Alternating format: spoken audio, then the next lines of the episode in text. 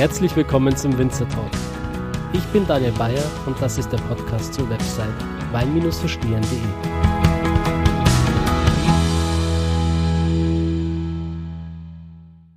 So, herzlich willkommen zur 15. Episode des Winzer Talks, äh, liebe Zuhörer. Ich bin heute im Weingut Nigel. Kleines Shoutout an Dietmar Hiedler, der mir in der letzten Podcast-Episode gesagt ich soll hier hinfahren. Schöne Grüße.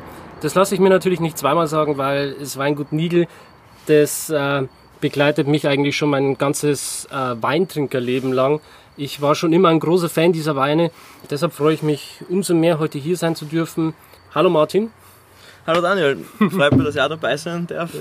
Ähm, und danke an Dietmar, dass er wieder empfohlen hat oder unser Weingut da empfohlen hat. Schöne Grüße an die. Ich hoffe, du hörst dir das auch an, Dietmar. ähm, vielleicht kurz ein paar Worte zu mir. Ich bin der Martin Nigel, 21 Jahre alt. Ähm, die nächste Generation am Weingut Nigel. Ähm, wobei wir das jetzt momentan noch gemeinsam machen mit meinem Vater. Ähm, also wir treffen alle Entscheidungen gemeinsam. Ich glaube, dass so eine Generationenzusammenarbeit auch immer viele Möglichkeiten birgt, einfach auch, dass man gewisse Dinge ausreizt und ich glaube, dass jeder Mensch immer auf andere Dinge Wert legt und das einfach äh, oder eine Familie äh, äh, im Hintergrund im Weingut immer sehr wertvoll. Ihr seid ja ein klassischer Familienbetrieb. Ähm, wie viele Geschwister hast du? Ich habe zwei Geschwister, wobei die beide einen anderen Weg eingeschlagen haben. Äh, die sind beide in die Gastronomie gegangen. Also wir haben 1999 äh, von der Familie Starnberg hier in Senftenberg die Weingärten gekauft und da war eben auch der alte Lesehof dabei aus dem 12. Jahrhundert also das Haus, wo wir jetzt nebenbei sitzen. Ähm, und wir haben uns dann im Jahr 2000 entschieden, äh, dass wir das Haus nicht verfallen lassen wollen. Also das war, das, das schaut jetzt natürlich ganz anders aus als damals. Also das, das muss man sich vorstellen, der, also der, der Büroteil hier ist gar nicht gestanden. Mhm. Ähm, und äh, alles war in, in, in einem eher, eher renovierungsbedürftigen Zustand. Und wir, wir haben das dann von Grund auf renoviert, haben zwölf Gästezimmer hineingemacht und, äh, und ein Restaurant mit äh, 60 Sitzplätzen und äh, seit 2017 macht das jetzt mein Bruder. Und davor haben wir immer jeweils einen Serviceleiter und einen, Küchenchef oder Küchenchefin gehabt. Und äh, jetzt sind wir halt eigentlich sehr froh, dass das jetzt in der Familie ist und dass das, dass das mein Bruder und meine Schwester machen, Bertram und die Anna. Und ja, die haben da wieder den Fokus mehr auf diese klassisch österreichische Linie gelegt, sagen wir. Also vom Wiener Schnitzel angefangen über den Tafelspitz, Rindsuppen und natürlich gibt es dann so abwechselnd dazu ähm, klassische Österreich oder saisonale, regionale Gerichte. Also ähm, von, von der, vom Spargel angefangen über Eierschwammerl, Steinpilze und dann halt der Saison entsprechend. Hast du da eine Lieblingskombination mit Wein und Essen? Wir haben eine ganz lustige Kombination verlangen gehabt, auch mit einem guten Freund von uns aus, aus Deutschland. Da haben wir ein Menü gehabt und haben gehabt ähm, Wiener Schnitzel. Dazu haben wir gehabt äh, Petersilie und Spargel mit Sauce Hollandaise. Und das ist ja in sich ein sehr, sehr kräftiges Gericht und wenn man sich überlegt, was könnte man da dazu kombinieren. Wir haben immer gedacht, diese ganzen filigraneren Sorten, die mehr von der Finesse leben, die passen da nicht gescheit. Und wir haben 2015 mit dem gemeinsam ein Projekt gehabt, ein Chardonnay. Äh, eigentlich nicht klassisch der Stil unseres Weingut, also neues Holz, 50%, äh, auch mit biologischer Säureabbau, also deutlich cremiger, sehr vollreif. Und das hat ja irrsinnig gut harmoniert und ich, ich habe das nicht immer im Hinterkopf, weil das einfach so gut zusammenpasst hat. Also einfach, einfach ähm, diese zwei sehr, sehr kräftigen, opulenten, ja, also, also die Kombination war wirklich gut, also hat uns sehr gut gefallen, also mir hat es sehr gut gefallen. Mhm. Ich meine, es gibt natürlich viele Leute, die nicht so kräftig essen, also, aber mir schmeckt das recht gut dadurch, dadurch hat das schon gepasst. du bist jetzt gerade schon ein bisschen auf die Architektur dieses, ähm, dieser Gebäude hier zu sprechen gekommen. Was man noch kurz erwähnen muss, liebe Zuhörer, man hört es gerade an dem vorbeifahrenden LKW. Äh, wir sitzen hier wirklich zum Fuß der Burgruine von Senftenberg und äh, daneben ist leider gleich die Straße, aber wie immer schneiden wir das nicht raus. Wir wollen hier äh, authentisch sein, dazu gehören halt auch die Geräusche auf so einem Weingut. Du hast gesagt, ihr habt das Weingut damals saniert man sieht hier, glaube ich, schon, also ich sehe es zumindest, dass hier äh, schon versucht worden ist, beziehungsweise auch erfolgreich versucht worden ist, die, die quasi die alte Bausubstanz des Weinguts zu erhalten und trotzdem moderne Akzente zu setzen. Kann man das so sagen? Ja, absolut. Also äh, meine Eltern und auch wir ähm, haben immer schon eine große Liebe auch zu, zu so älteren Gebäuden gehabt. Und leider Gottes kommt es ja immer öfters vor, dass so Gebäude verfallen, beziehungsweise auch nicht genutzt äh, dastehen. Ich meine, natürlich ist auch mit sowas immer ein gewisser finanzieller Aufwand verbunden. Gerade so eine Renovierung ist sicher, einerseits raubt es viel Energie ähm, von, von, also äh, körperlich, sage ich mal, und äh, dann hat es natürlich auch immer den finanziellen Aspekt, aber dann hat man halt natürlich bei so einer Renovierung auch immer äh, das Denkmalschutzamt äh, da und äh, lauter so Geschichten, die halt dann dementsprechend immer ein bisschen mühsam sind. Aber wir sind jetzt dann sehr happy, oder das hat sich für uns ausgezahlt, also wie sich das entwickelt hat. Vielleicht nur kurz einmal, weil du das vorher angesprochen hast, da mit dem ganzen Gebäude zur, zur Geschichte von uns, vom Weingut. Also mein Vater hat 1985 eigentlich erst angefangen mit, mit reinem Weinbau.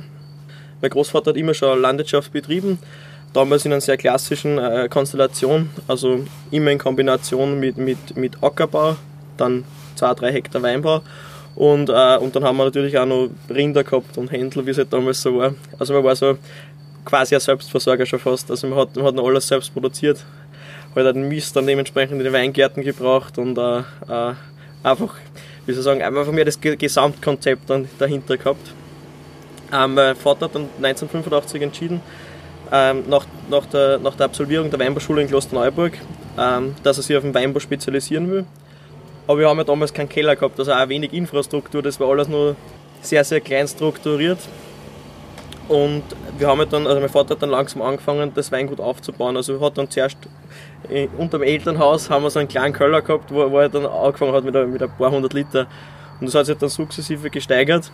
Ähm, bis wir dann 1990 davon leben haben können und dann rein auf den Weinbau äh, umgestiegen sind. Also die, die, die, Acker, äh, die Ackerflächen sind alle, alle Brachflächen und äh, die, die, die ganzen, die, ganzen äh, die, die, Stellungen oder die, die Stallungen für die Rinder und für die, für die Händel haben wir dann eigentlich alles weggerissen und dann haben wir dort in, in Priel den Keller hingebaut. Also unser eigentlicher Weingutsstandort, wo, wo, der, wo die ganze Weingestehung ist, ist in Priel, zwei Kilometer am Berg oben. 1995, das war für uns einer der wichtigsten Entwicklungsschritte für unser Weingut an sich, haben wir die Möglichkeit gehabt, dass wir von der Familie Starnberg, das ist eine adelige Familie aus Efferding, das Weingut hier in Senftenberg äh, kaufen. Also, sie haben irrsinnig viele Schenkungen äh, gekriegt bei uns da in der Gegend, auch in der Wachau. Und äh, Senftenberg ist dann bis zum Schluss übergeblieben. Und mein Vater hat damals das Glück gehabt. Also das war, man muss auch dazu sagen, 1985 war der Weinskandal in Österreich und es war keine, keine einfache Situation allgemein äh, im Weinbau in Österreich, einfach auch wirtschaftlich, äh, dass man da drüber kommt. Die Weingartenflächen waren natürlich dementsprechend auch eher günstig. Ähm, und, und da haben wir dann das Glück gehabt, dass wir das Haus kaufen haben dürfen und auch eben äh, für unser Weingut zwei sehr wichtige Flächen. Das ist einerseits der Kirchenberg da neben am Haus und, und der Pellingen. Äh, das sind so also zwei unserer Top-Veltliner Lagen. Ähm, die, also, die halt dann wirklich wichtig waren, einfach weil man braucht aus Weingut immer die besten Lagen, dass man die besten Weine machen kann oder dass man zumindest, man kann immer versuchen, das Potenzial der Lagen auszuschöpfen. Ähm, genau, und dann hat es 1999 den zweiten größeren Schritt gegeben, auch von einer adeligen Familie, ähm, von der Familie Metternich. Da haben wir in Rehberg die Kellergasse gekauft. Also da, waren, da war einerseits der Goldberg, das ist eine relativ junge Lage bei uns im Weingut. Ähm, und der Zwettel, das ist der Hangfuß vom Goldberg, den haben wir da bekommen. Das Tolle an diesen zwei Lagen ist, dass die von der Geologie her einen reinen Amphibolit haben, ein rein vulkanisches Gestein. Und das gibt es bei uns sonst rein in der Form nicht. Also dass du 100% hast. Äh, und das bringt einfach ganz, ganz eigenständige Weine. Man muss auch dazu sagen, dass wir die Weingärten dort rekultiviert haben. Also bei uns sind so während dem Zweiten Weltkrieg extrem viel ähm, Terrassen verfallen und sind nicht mehr bewirtschaftet worden, weil das einfach für die Frauen so anstrengend war, ähm, dass, die, dass, die, dass die, die Terrassen wirtschaften, weil das einfach so extrem Lagen sind. Und mein Vater hat dann 2000 entschieden, ähm, dass er das rekultiviert. Das hat damals auch zu viel Aufstand gesagt, weil es war alles verwaltet. Also das, man hat sich auch schon sehr, sehr, sehr stark an dieses Landschaftsbild gewöhnt gehabt, sage ich mal. Wir haben halt das dann alles dementsprechend hergerichtet, die ganzen Welt, den ganzen Wald gerodet, die Terrassen wieder von Hand aufgebaut, was natürlich auch sehr arbeitsaufwendig war, ähm, und haben halt dann einen Riesling hingepflanzt. Weil das einfach so extrem lag ist. Also da wäre ein Wettliner nie gedeiht. Also ist bei uns ja grundsätzlich in der Gegend so, dass der Hangfuß immer mit, oder meistens mit Wettliner bepflanzt ist und, und die ganz kargen Lagen mit Riesling. Ähm, weil die, die, die beiden Sorten sehr unterschiedlich sind. Der Wettliner braucht eher tiefgründigere Böden, also eher tiefgründige Böden, braucht eine bessere Nährstoffversorgung, eine bessere Wasserversorgung. Ähm, und der Riesling, der, der liebt ja ein bisschen diesen, diesen moderaten Stress äh, auch diese Kargreinlagen, wo man vielleicht ein bisschen eine bessere Drainagewirkung von den Böden her hat und wo man dann dementsprechend auch weniger Botrytis kriegt, weil einfach durch, diese, durch den kargen Boden man nicht so, so satte Trauben kriegt, also sprich lockerere Trauben und, äh, und auch in, in feuchteren Jahren durch die Drainagewirkung der, von der Pflanze nicht so viel Wasser auf, aufgenommen wird, weil in so feuchten Jahren ja durchaus dann die Möglichkeit besteht, wenn das so kompakte Trauben sind, dass die Beeren sich gegenseitig aufdrücken und man dann Botrytis bekommt. Wie ist bei euch die Verteilung zwischen Riesling und grüner Veltliner, so prozentual oder in Hektar? Also wir haben 40% Veltliner, 40% äh, Riesling, äh, dann haben wir so 10% sind Sauvignon Blanc und Muscatella mhm. und die restlichen 10% sind Rotweinsorten, wobei man da hauptsächlich an Zweigel haben, ein bisschen Pinot Noir, äh, ein bisschen an Merlot und bis auf einigen Jahren an St. Laurent. Aber ein Sangiovese nicht, oder? So wie, nein, nein. der Healer. hast, hast du ihn schon probiert? Äh, nein, interessant, also. Nein, nein. Ich, ich, ich, ich trinke, ich muss, muss ehrlich zugeben, ich trinke eigentlich 90% äh, äh, Weißwein. und ich, bin, ich, ich liebe Pinot Noir. Also ich trinke, wenn ich Rotwein trinke, meistens Pinot Noir. Oder es gibt extrem präzise, feine Blaufränkisch, also ich mag, das mag ich auch sehr gern. Aus dem, aus dem Burgenland vor allem? Ja, ja. Also äh, ich trinke gern, gern äh, aus dem Eisenberg-Geschichten, also es taugt mir wirklich. Die machen lässige Sachen. Und ich, also ich, ich suche meistens die Weine zum Essen aus. Also, äh, oder, oder ich koche, wenn ich einen Wein habe, koche ich dementsprechend, äh, dass das zum Wein passt. Ähm, und das passt einfach oft. Also gerade wenn man ein schönes Wild hat, da passt das einfach ganz oh, ja. dazu. Also natürlich kann man einen kräftigen Veltliner verwenden äh, als Speisebegleitung, aber man kann ja beides nehmen, wieso hm. nicht? Das ist auch das Schöne an dieser Rebsorte äh, grüner Veltliner, um hier nochmal kurz einen Schritt zurück zu machen bist dann sehr, sehr gut darauf eingegangen, auf die verschiedenen Rebsorten. Ähm, aber gerade der grüne Veltliner, der kann ja verschiedene Stilistiken haben, den kann man unterschiedlich ausbauen, unterschiedliche Spielarten hat man da davon. Kannst du vielleicht hier kurz erklären, welche Spielarten es da grundsätzlich gibt und äh, welche Spielarten ihr versucht zu erzeugen? Der Veltliner grundsätzlich hat fast ähnlich wie der Riesling, hat eigentlich die Möglichkeit, dass er von diesen leichten, erfrischenden äh, Sommerweinen bis hin zu den sehr komplexen, äh, sehr gehaltvollen Weintypen eigentlich alles abdeckt und man kann auch grandiose Süßweine äh, daraus produzieren, also Trockenbeeren auslesen, äh, Beeren auslesen und was wirklich auch meiner Meinung nach grandios ist, ist Eiswein. Weil der, der Riesling hat oftmals die Problematik, dass der, der Stielgerüst halt dann schon fast runterfliegt nach einer gewissen Zeit. Und das ist nicht, nicht so einfach zum, zum Gestalten. Ein Riesling ist da einerseits besser äh, besser gewappnet sage ich mal, gegen die Botrytis, weil einerseits eine dickere Bärenhaut hat, aber weil die ganze Bärenstruktur ein bisschen, ein bisschen besser das Ganze aushält und da, da eignet es sich einfach perfekt für die Süßweinproduktion. Und ich finde das auch grandios, also wenn man so eine schöne TBA hat, einen guten Käse dazu, einen schönen Blauschimmel, das passt einfach grandios. Mal kurz TBA für die Zuhörer, die es nicht wissen. Das ist eine Trockenbeerenauslese. Also das kann man sich so vorstellen, also dieses Jahr haben wir zum Beispiel nicht gemacht, aber dieses Jahr nicht vom, vom Wettliner, sondern vom Riesling, dass man einfach durch den Weingarten geht und halt dann die Botrytis-Beeren äh, herausselektioniert. Die Botrytis ist die Edelfäule beim Wein. Ähm, Im Prinzip äh, trocknet der Pilz die, die, die Beere aus, bis sie dann eine Rosinengröße hat und ist halt dann dementsprechend in Zucker, Säure und in der Aromatik konzentriert. Und äh, das ist ja dementsprechend der Aufwand. Also das kann man sich wirklich vorstellen, dass das sehr, sehr lange dauert. Also wir haben dieses Jahr haben wir mit, mit 15 Mann haben wir, haben wir zwei Tage gelesen. Also das ist wirklich ein immenser Aufwand. Und dann kriegt man vielleicht ein paar, oder ein paar hundert Kilo. Also das ist wirklich, äh, wirklich sehr viel Selektion. Aber es zahlt sich aus. Und es passt dann nicht jedes Jahr. Also wir machen dann Süßweine, also gerade TBAs und BAs, wenn es wirklich passt. Dieses Jahr ist so wie 2009 gewesen. Wir haben einmal stärkeren Niederschlag gehabt. Der Veltliner hat da nicht so arg die Botrytis bekommen, aber der Riesling hat eine perfekte, schöne Botrytis gehabt. Das heißt, da waren auch keine anderen äh, Pilzarten dabei, das war wirklich eine perfekte Botrytis, die ist perfekt zusammengetrocknet und das wären einfach die schönsten Süßweine. Also wir waren, wir waren da weit über 40 kmw, das war dann über 200 Öchsle. Ähm, das bringt dann halt grandiose Qualitäten. Also wir haben das dieses Jahr rein vom Goldberg gemacht, von dieser Amphipolitlage und äh, ja, das ist einfach was Schönes. In welchen Jahren habt ihr das zuletzt gemacht? 2009. okay. Also beim, beim, beim Riesling 2009. Mhm. Ähm, 2013 vom Veltliner. 14 haben wir mehr Beeren auslesen gemacht. Äh, ja, und halt dann je, je nachdem, wie es passt. Also wir verwenden auch bei uns grundsätzlich in die trockenen Weine Carbotritis. Dementsprechend machen wir jedes Jahr, also je nach Jahr, Süßweine. Es gibt halt einfach Jahre, wo, wo, wo die besser für Auslese passen oder für, für Bärenauslese, da machen wir dann diese Sachen. Aber dann hast du wieder solche Jahre wie, wie 2018, wo du halt wieder ähm, die Möglichkeit hast, dass du grandiose TBA machen kannst. Und für mich ist das auch immer ein gewisser Reiz. Ein TBA, das ist ja im, im Keller ganz spannend. Also das ist ja, das ist ja von der Vergärung, das dauert einfach irrsinnig lang und du kostest und kostest und denkst, ja, wie entwickelt sich das, wie schmeckt das in, in ein paar Monaten und wie, wie, schmeckt das vielleicht in 30 Jahren. Und das sind einfach Weine, die, die einfach ein irrsinniges, Alter, irrsinniges Alterungspotenzial haben und das will ich auch ausschöpfen. Du bist äh, jetzt frische 21 Jahre alt. Mal nochmal kurz ähm, auf deinen Werdegang zurückzukommen. Mich würde interessieren, äh, wie deine Ausbildung verlaufen ist. Also ich war wie mein Vater ähm, in der Weimarschule in Klosterneuburg, habe dann dort Matura gemacht. Ähm, dann war ich ein Jahr beim Roten Kreuz und dann war ich ein Jahr auf Praktikum an der Nahe beim Weingut Dönhof.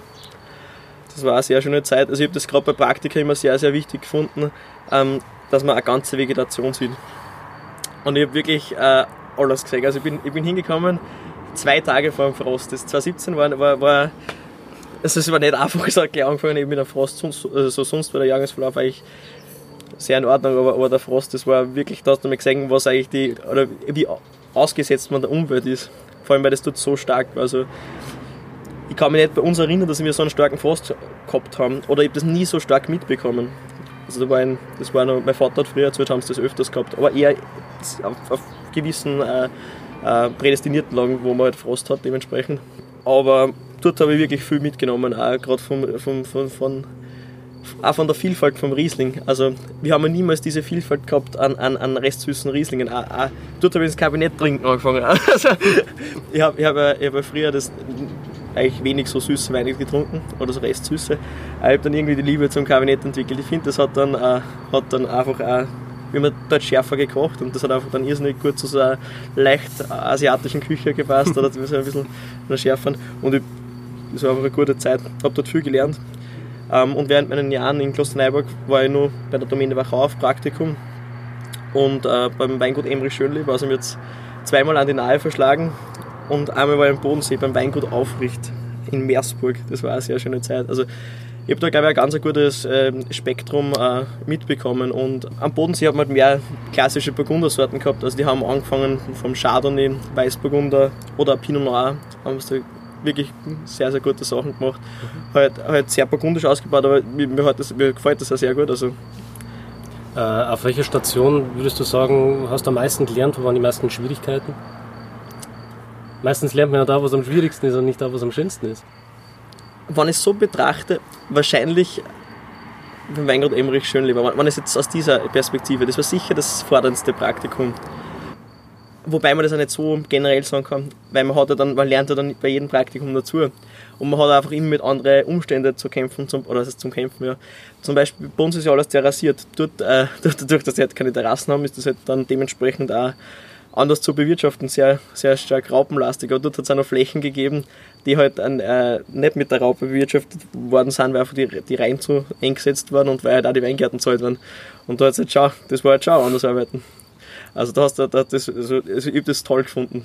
Da hast du dann richtig, da hast dann wirklich am Abend gewusst, dass du das da hast. Nein, also wirklich eine gute Zeit.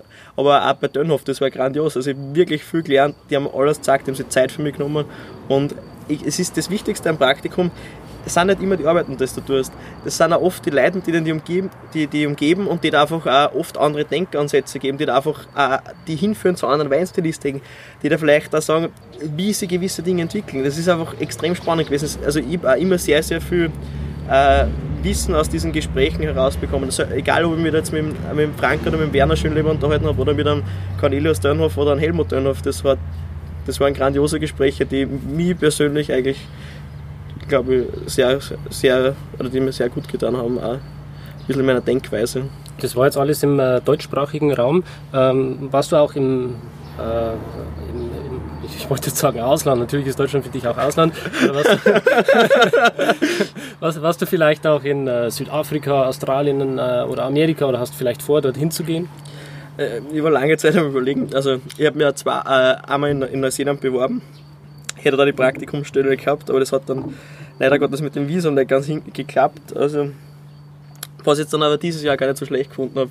Auch eher Chance, jetzt habe ich da daheim halt meinen Entwicklungsfreiraum gehabt, sage ich mal, dass ich einen gewissen Gestaltungsfreiraum habe. Ähm, und ich habe dieses, dieses Jahr schon viele Dinge im Keller so entschieden, wie man das denkt oder wie man das vorstellt. Ja, und ich glaube, dass gerade wenn du einen Betrieb übernehmen willst, da sehr wichtig ist, dass einige Jahre davor selbst mitgearbeitet hast, dass, dass, dass, dass das einfach ein bisschen, äh, wie soll ich sagen, besser vonstatten geht. Ich glaube, wenn du abrupt reinkommst und alles auf einen Tag ändern willst, das funktioniert nie. Rom ist auch nicht an einem Tag gebaut worden, also man hat ja Zeit. Also. Gibt es da gewisse Dinge, wo du dir vorgenommen hast, ändern zu wollen?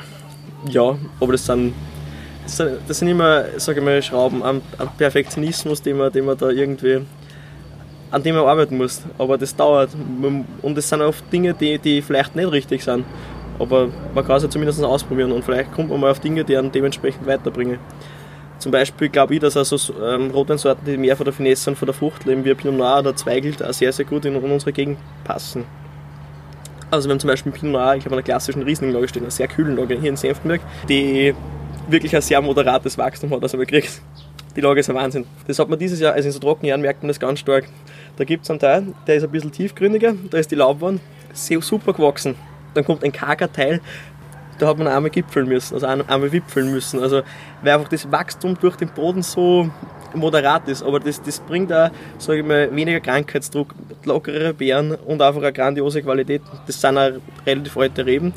Also ich glaube, dass das, also ich, ich liebe Pinot Noir als Sorte, also das bringt einfach so viel Finesse. Und das eine ist wieder Riesling. Das ist eine Sorte, die das Terroir perfekt transportiert. Darauf trinken wir, oder? Ja. Was haben wir überhaupt im Glas? Ähm, wir haben jetzt einen, also einen von unseren beiden Sekte. Das ist jetzt aus dem Jahrgang 2014. 14 war ja ein sehr, sehr kühles Jahr. In Österreich im Weinbau nicht gerade das einfachste. Mhm. Ähm, ist jetzt Pinot Noir und Chardonnay, wobei der größere Teil Chardonnay ist. Nur drei Jahre auf der Hefe. Ist eher ein cremigerer Typus. Wobei ich immer Fan bin, wenn, wenn selbst da in, in, in einem Schaumwein wenn er cremig ist, eine gewisse Präzision und, und Klarheit ist. Also es gibt ja oft so also der ist auch nicht im Holz gewesen. Es gibt ja oft diese Holzlastigen, die vielleicht auch dort ein bisschen Anklänge haben. Aber mir das so in der Form eigentlich immer sehr schön gefallen.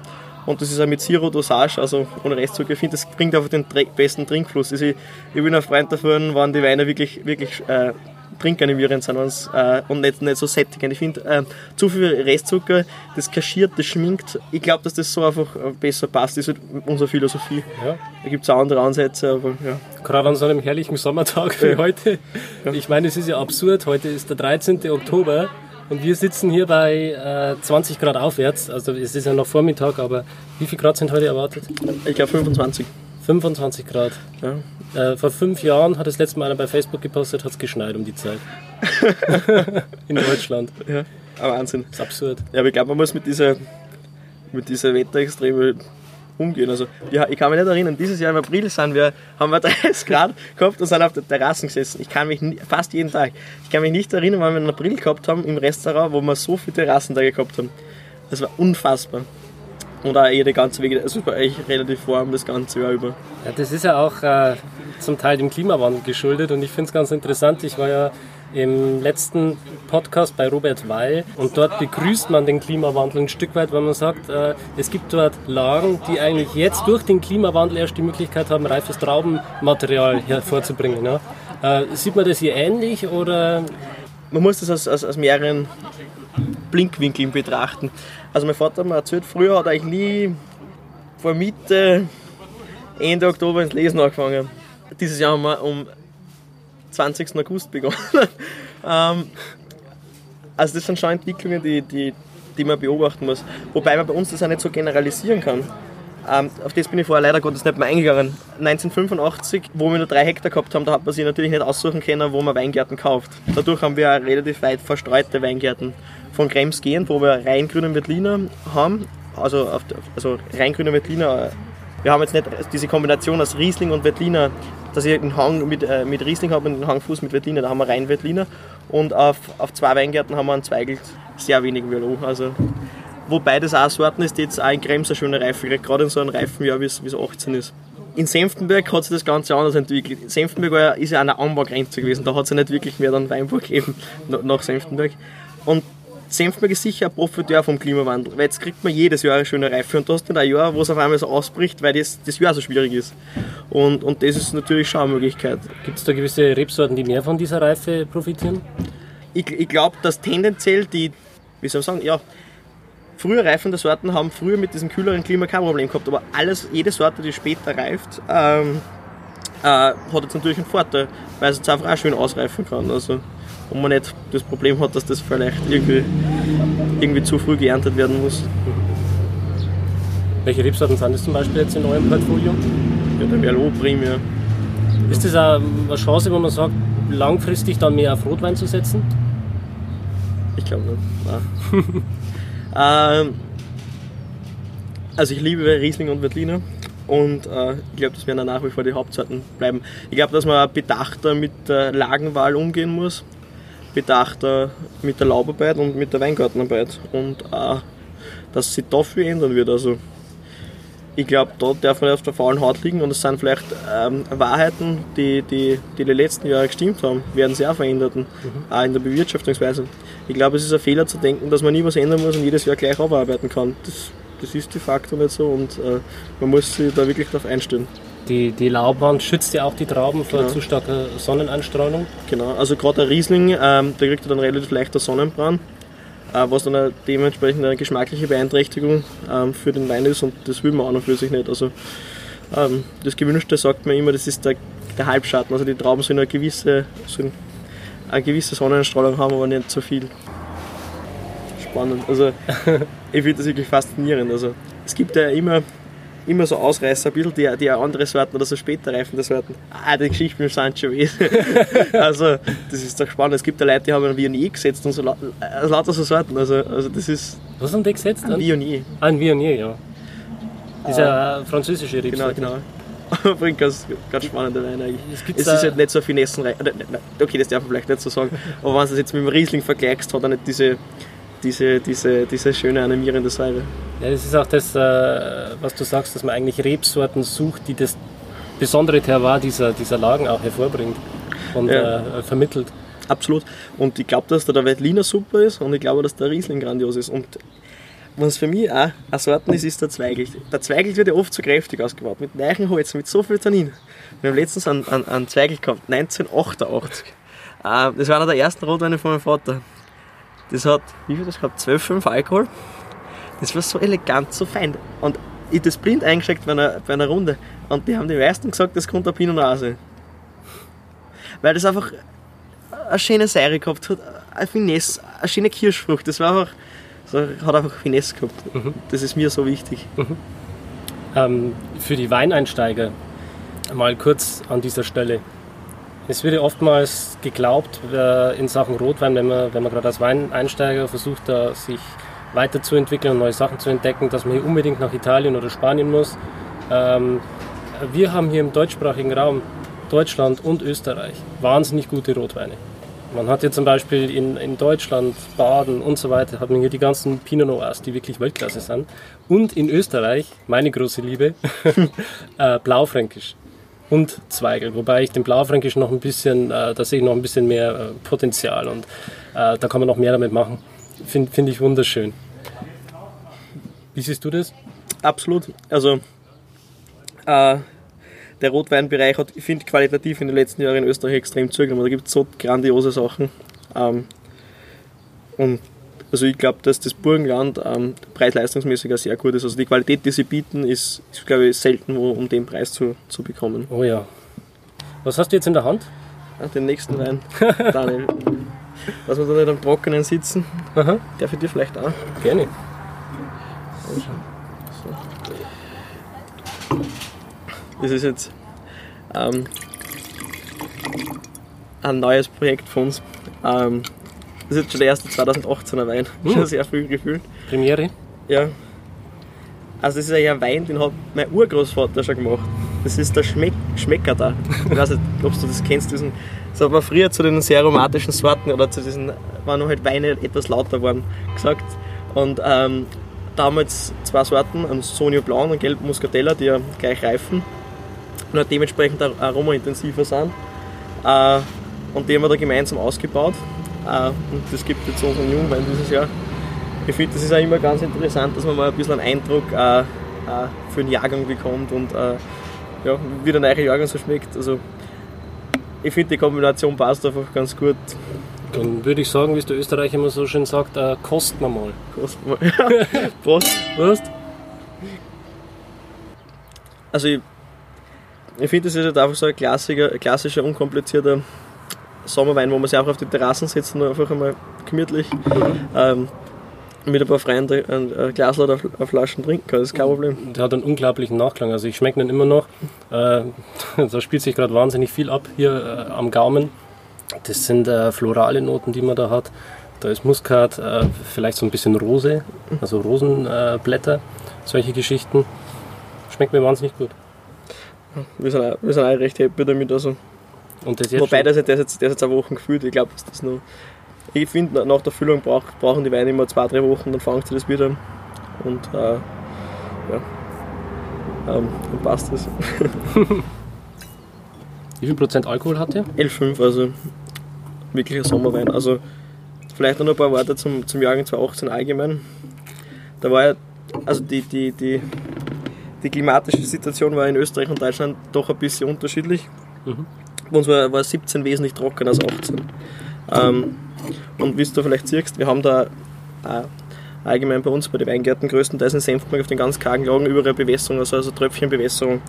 Äh, und ich glaube, dass bei uns einer der limitierendsten Faktoren in der Zukunft äh, allgemeine Landwirtschaft, nicht nur im Weinbau, auch in der, äh, in, in der normalen Landwirtschaft, auch das Wasser ist. Und äh, unsere Gegend, das Kremste, die Wachau, ähm, auch das Kampte, diese ka- kargen Parzellen sind eigentlich dadurch eigentlich wirklich erst in, in, in, äh, in den Fokus gekommen, äh, wie die Bewässerung gekommen ist, weil damit haben sie äh, äh, die, die so trockene Jahre ausgleichen können, weil sonst hast du halt alle ein, zwei Jahre mal ein Jahr dabei oder alle ein, zwei, drei Jahre irgendwann einmal ein Jahr dabei gehabt, wo wo wo es trocken war, wo du einfach nicht die Qualität produzieren hast können. Ähm, und, und das ist wirklich, wirklich äh, wichtig bei uns mittlerweile geworden. Also Ist diese Tröpfchenbewässerung, ist das dann dieser Schlauch, der hier so Genau, genau. Genau, also da hat man immer, immer so quasi, da sind in dem Schlauch sind dann Löcher drinnen, die dann, ähm, also wir bewässern normal 10 Stunden, die dann in, pro Stunde einen Liter abgeben. Und da, das ist halt dann immer bei den Stöcke. Also da versucht man quasi so äh, natürlich und schonend wie möglich zu arbeiten. Genau, und halt auch effizient. Ähm, es gibt ja die Überkronenberegnung, ähm, die, die einige Problematiken sich mit sich bringt. Wie, wie Ähm. kann man sich die vorstellen? Ähm, ja, die, die ist halt über die Reben quasi und, und bewässert ganz flächig. Okay. Äh, aber da wird halt auch die Traubenzone nass. Die ganz, also da man hat halt, man produziert dann einen gewissen Pilzdruck immer und man braucht natürlich auch Unmengen an Wasser. Also das ist von der Bewässerung, von der, vom Wasservolumen äh, eine der effizientesten Sachen. Das schaut aber extrem aufwendig aus zum äh, Anbringen. Äh, es geht, also man muss, es ist einfach ein weiterer Draht, wo dann die, der Schlauch aufgehängt wird. Also es ist dann einmal ein Aufwand, aber das zahlt sich aus einfach. Okay. Also ist ja jetzt ein Krems ein Riesenbewässerungsprojekt von 300 Hektar. Ähm, das ist genau, also das sind, äh, sind halt einige Winzer. Äh, und da ist mein Vater zum Beispiel der Vorstand davon, der, die, die, die, die arbeiten gerade dran, dass man dort den Krems auch bewässern kann. Krems war eigentlich die, der Bedarf nie so hoch wie, wie in Senftenberg heraus, weil Krems doch äh, tiefgründigere Böden sind, die ein bisschen eine, eine bessere äh, Wasserspeicherkapazität haben, aber man hat es dann doch in so Jahren wie 17 gesehen, dass das halt dass man das halt doch das Wasser machen wir fällt. Ich meine, man kann sich dann auch von der Bewirtschaftung ein bisschen darauf einstellen, ähm, wie man arbeitet. Aber ich sage mal, über, über Jahre hinweg kann man, kann man das, kann man das, also braucht man Wasser. Habt ihr sonst noch äh, andere mh, Spielereien im Weingarten oder in den äh, Hängen? Ähm, Spielereien in der Hinsicht, naja, wir arbeiten relativ viel mit, mit Begrünungen, also wir, wir, wir, wir haben meistens alle Weingärten begrünt. Äh, halt auch je, je nach, man muss, also man kann das nie so generell sagen, also es gibt ja beim Weinbau kein so Generalrezept und ich sage, so mache ich das und dann passt alles jedes Jahr. Äh, man muss ja da sehr viel in den Weingärten draußen sein, auch beobachten, wie ist der Wuchs, äh, von den Reben, ähm, wie schauen die Blätter aus, äh, wie viel Holz ist wirklich da. Und da muss man halt wirklich dann auch oft sehr kurzfristig sehr stark reagieren und auch, auch die, dementsprechend die Maßnahmen setzen. Das ist jetzt der grüne Wettiner Piri. Piri ist bei uns im Haus immer so die, die klassische Kategorie, die goldene Mitte. Der verbindet für mich immer so ein bisschen diese Leichtigkeit und Frische von einem Einstiegsberliner. Mhm. Hat auch doch auch schon ein schönes Volumen, das man auch perfekt als, Speisebegleiter verwenden kann. Und ist für mich äh, exemplarisch einfach für den klassischen Veltliner Typ.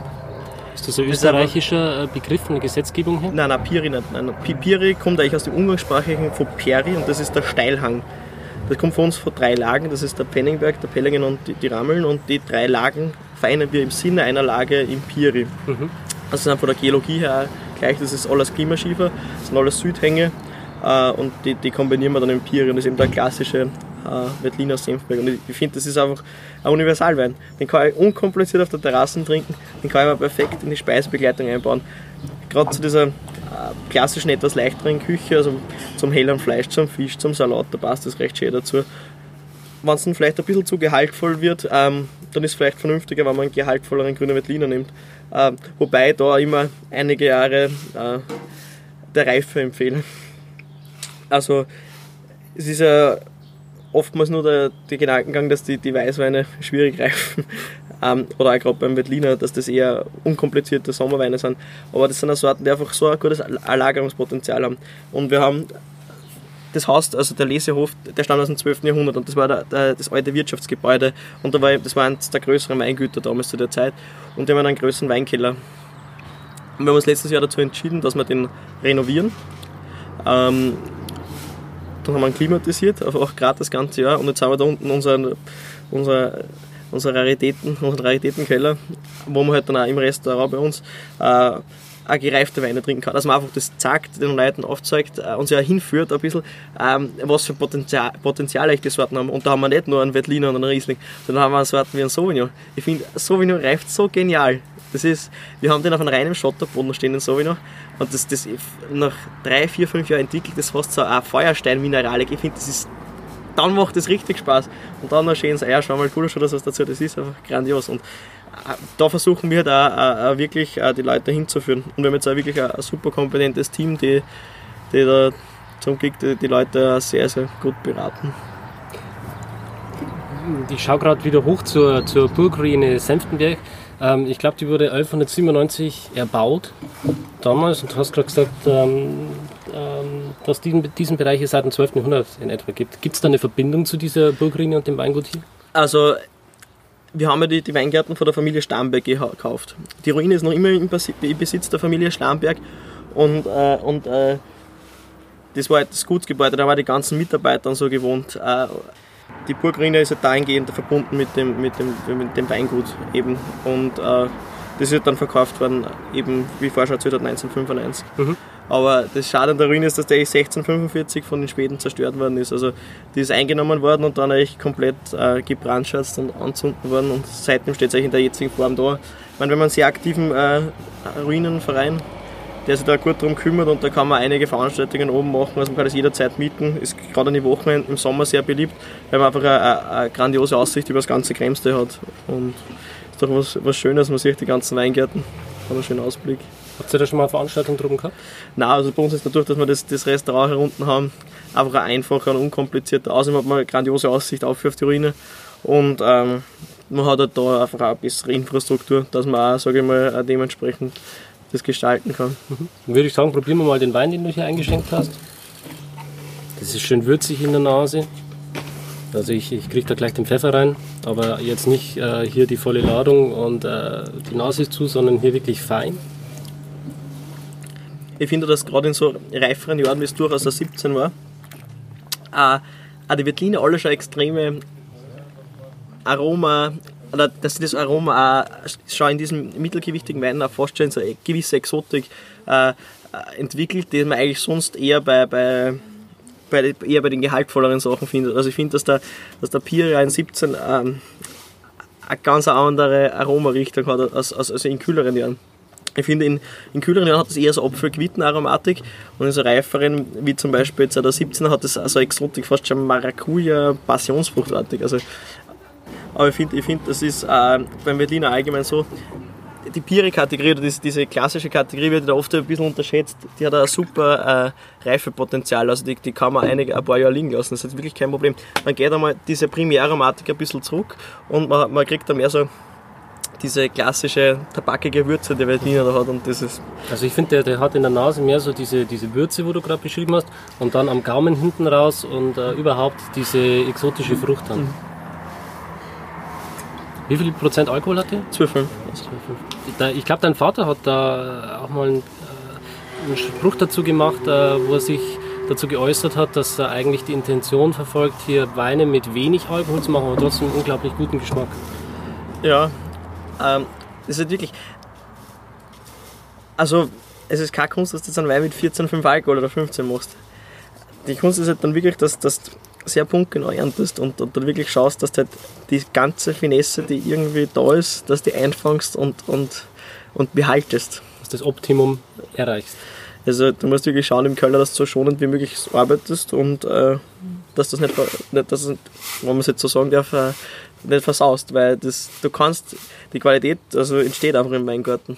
Du Im Keller kannst du es nur schlechter machen. Das sagt mir jeder Winzer. es ist aber so. Ja. Ähm, ich glaube, das Wichtigste ist, dass die ganze Kraft, die ganze Energie in den Weingarten steckst. Ja. Dass dann super Humusanteil hast im, Wein, im Weingarten. Dass, dass die Rebe vital ist, fit ist. Oft, oft, oder ich weiß nicht, ich bin kein Freund davon, dass die Reben hungern oder zu stark hungern. Dass die fast schon einen Kümmerwuchs haben. Ich finde, da bringt die Rebe auch keine großartigen Qualitäten. Die muss gut versorgt sein bis zu einem gewissen Grad. Vielleicht nicht überversorgt, aber gut versorgt. Mhm. Das ist ja wie, wie beim Menschen. Wenn er zu viel ist, nimmt er zu, wird er ein bisschen äh, dicker wenn er zu wenig ist, ist er zu schlank, nicht, nicht optimal versorgt, nicht optimal leistungsfähig.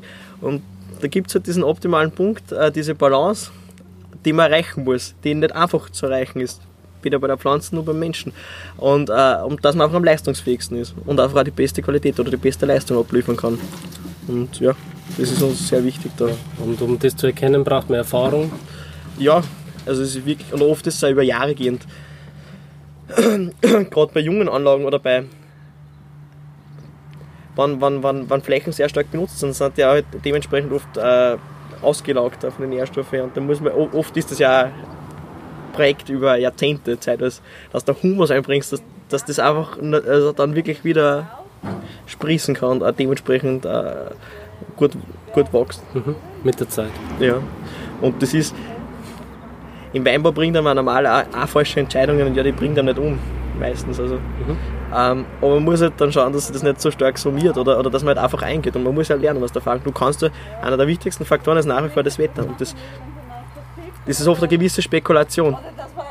Ähm, ja. ähm, Nochmal kurz auf deinen Vater zurück. Ähm, wie teilt ihr euch momentan so die Arbeit auf? Gibt es da einen Plan, so einen, so einen kurz-, mittel-, langfristigen Plan?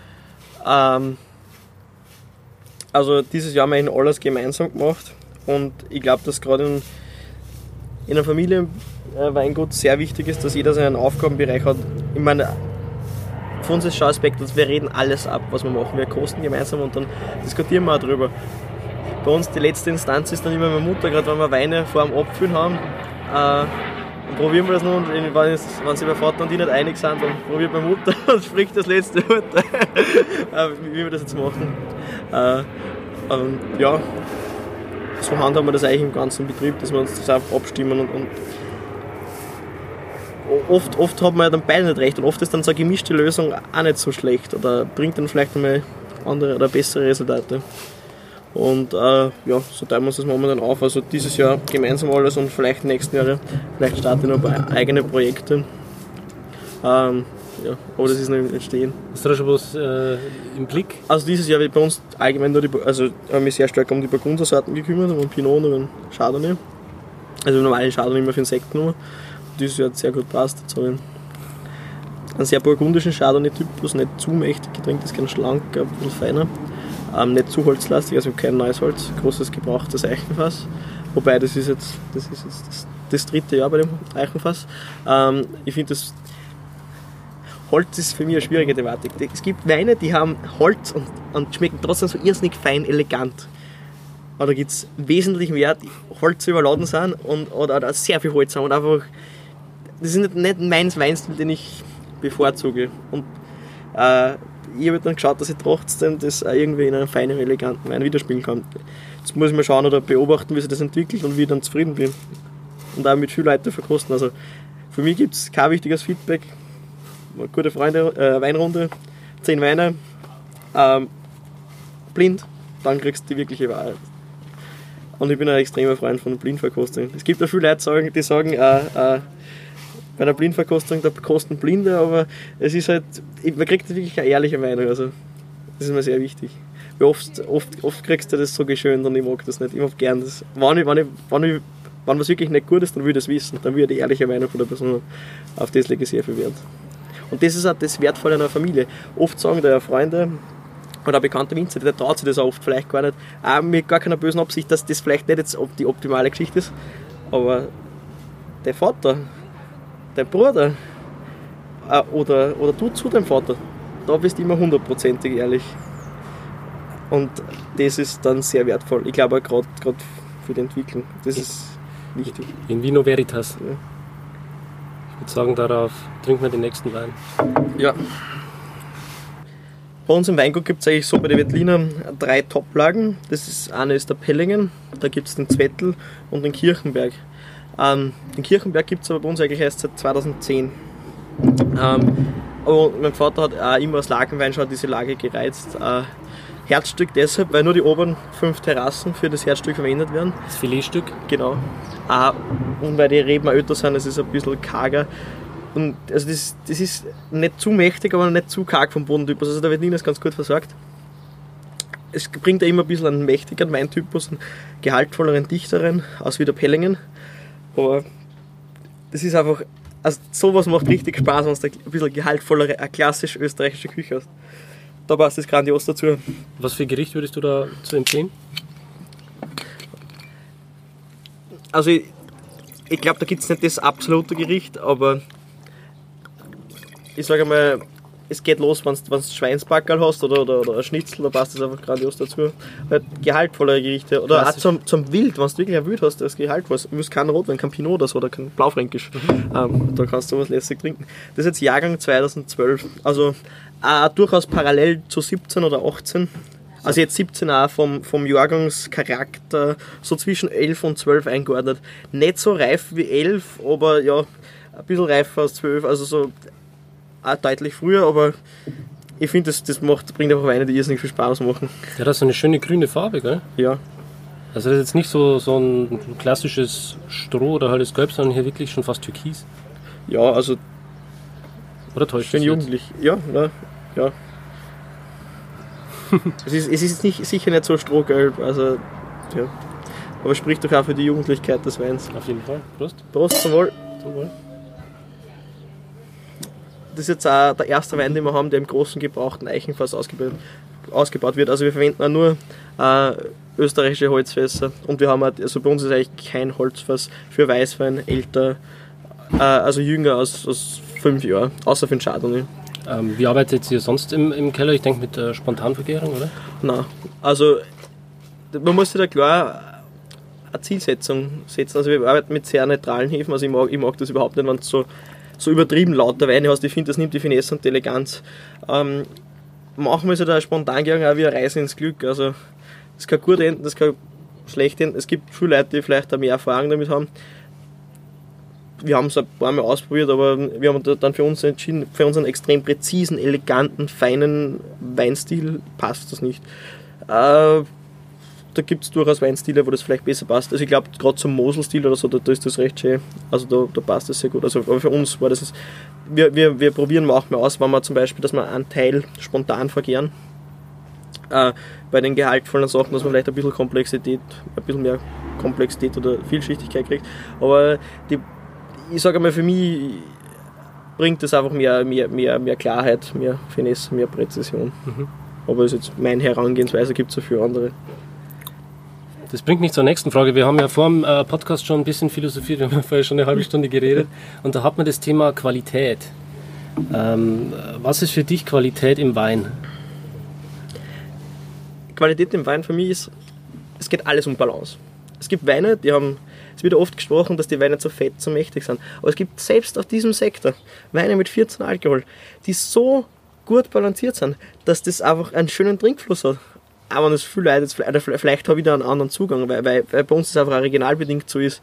Ähm, aber es gibt da genauso Weine, die halt, die halt weniger haben und auch sind. Also es dreht sich wirklich alles um die Balance. Es braucht eine schöne Säure, ein schönes Volumen, einen, einen guten Druck hinten nach, dann passt das für mich. Aber der beste Beweis ist immer, wenn du ein paar Flaschen Wein am Tisch sitzt, äh, stößt und, und schaust, welche Flaschen als erstes leer. Weil dann, hast du, dann siehst du wirklich, was, ist, was, was hat den besten Trinkfluss. Und ich habe auch den, also den Anspruch bei den ganzen Weinen, dass ich da auch Flaschen trinken kann, dass das wirklich trinkanimierend ist, dass das Spaß macht, dass ich Freude habe, dass das nicht sättigend ist, sondern einfach jeder Schluck Spaß macht aufs nächste Glas. Also, ähm, ich mag das nicht, wenn Weine so füllend, so sättigend sind. Ich meine, wir können den Wein jetzt mal probieren, das ist kein Leichtgewicht. Gerne. Breite Schulter. Ja, wir, wir beide haben ja auch breite Schultern, oder? Ja, ich glaube, ich bin ein bisschen stämmiger Bauch. Ja, weil ihr einfach besseres Essen habt in Österreich. Das ist der Unterschied. Nein, das ist die Kernproblematik, wenn der Bruder und die Schwester Köche sind. Ich würde es nicht als Problem betrachten. Ja, ja aber meine, meine Schwester, die ist sehr ambitioniert. Die macht bei uns die Desserts und die Vorspeisen. Und weil es so wenig süße Sachen bei uns am Dessertposten machen darf, ähm, kommt dann natürlich auch immer heim und dort Kuchen backen, Kekse backen, ähm, Muffins und äh, da kriegt man immer gut zum Essen de facto. Nein, das ist immer sehr nett.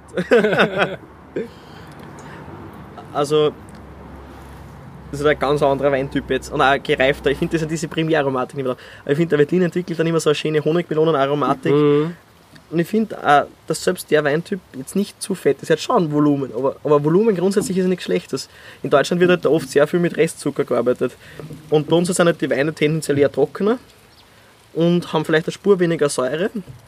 Aber das ergänzt sich dann auch. Und dann kann ich halt auch 8, 9 Gramm Säure haben oder 8,5 Säure und habe halt dann einen höheren Restzuckergehalt.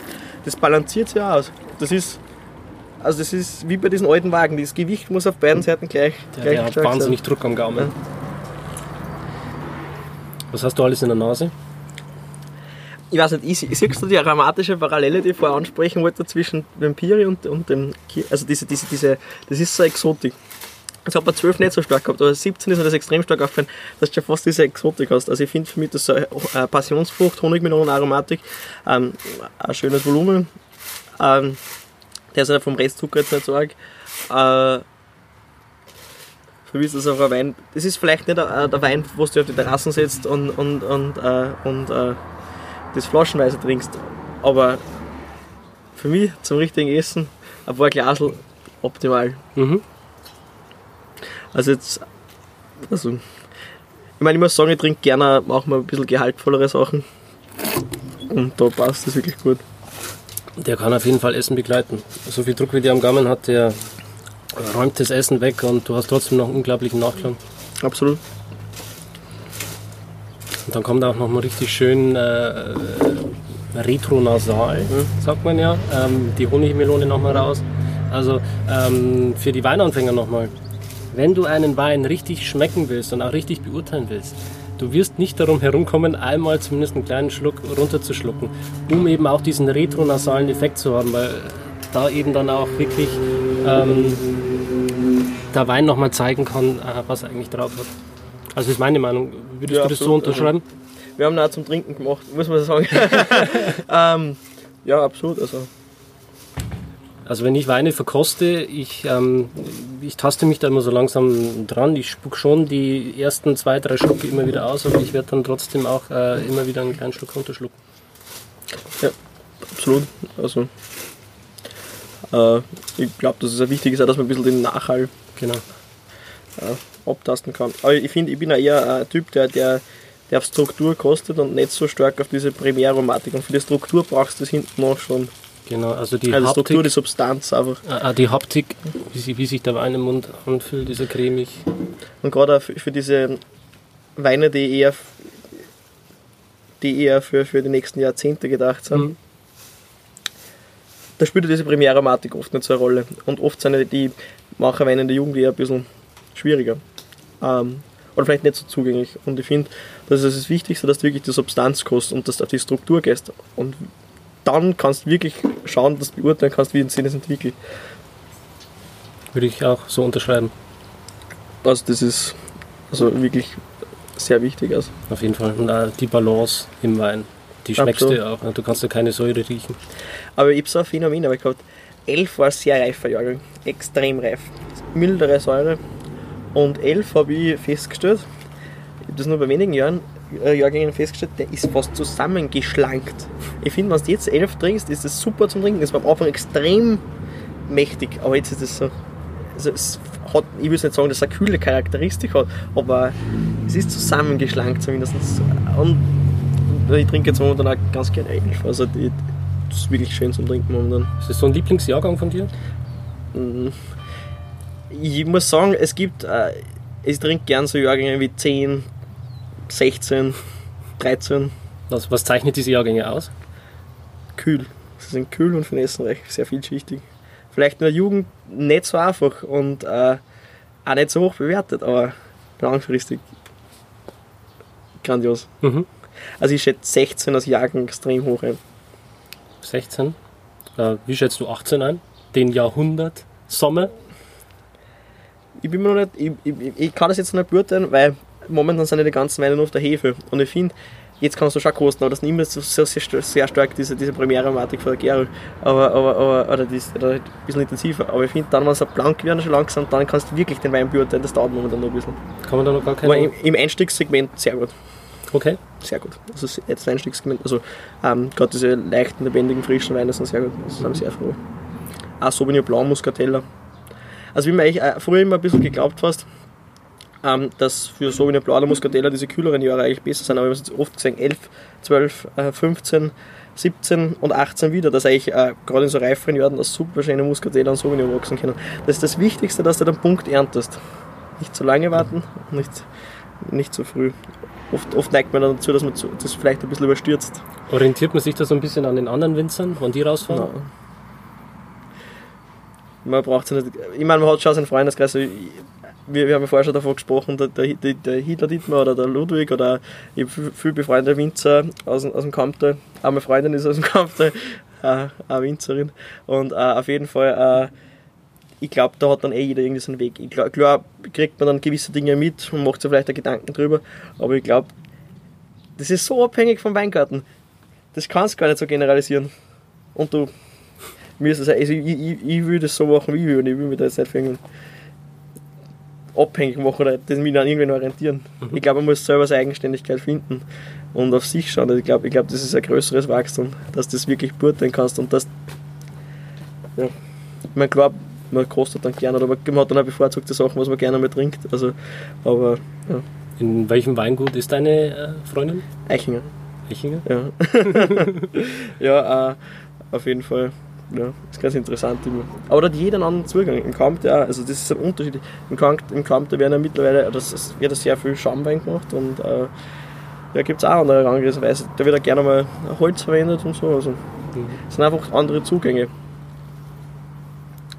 Und man hat ja oft auch eine Vielfalt an Lagen auch in der Geologie, also in Senftenberg. Hier haben wir rein Klimaschieferböden, in Krems haben wir hauptsächlich Lössböden, am Plateau oben hauptsächlich äh, Schotterböden. Dann haben wir eben diese, diese eine kleine Parzelle, die sind nur drei Hektar der Goldberg. Der Kern vom Goldberg sind nur drei Hektar, wo reiner Amphibolitboden ist, dieses vulkanische Gestein. Und dann auch wirklich, wirklich die Sache vom Winzer, dem Wein die Bühne zu geben, auch das Terrain wieder zu spiegeln. Diese Vulkanböden sind wahrscheinlich dann wahnsinnig ähm, äh, mineralisch. Es bringt einen ganz anderen Typ. Also mir kommt vor, die bringen fast so eine dunkle Würze, ganz eigen. Äh, fast mehr Exotik, also eher, also eher gelbfruchtiger. Vielleicht ist nicht so, nicht so dieser klassische Weingarten für sich, was wie es eigentlich da bei den Klimaschieferböden eher ist. Aber ich finde, es bringt eher ganz eigenständige Weintypen. Also ich finde das irrsinnig spannend. Das ist halt ein, ein Wein, der mehr Zeit braucht. Also ich finde, der, der zugänglichste Boden für mich in der Jugend ist der Lösboden. Das bringt einfach die bekömmlichsten Weine auch in der Jugend schon. Der Urgesteinsboden ist sicher ein Wein oder ein Terroir, das längere Zeit braucht, bis es sich finde, oder bis, bis die Stärken voll ausspülen kann. Und der Amphibolit braucht er fast nur eine Spur länger. Also wir haben den Goldberg, den werden wir eh noch probieren. Äh, eigentlich können wir gleich probieren. ähm, äh, der Goldberg ist eigentlich bei uns im Weingut eine, eine relativ neue Lage, wie der Kirchenberg.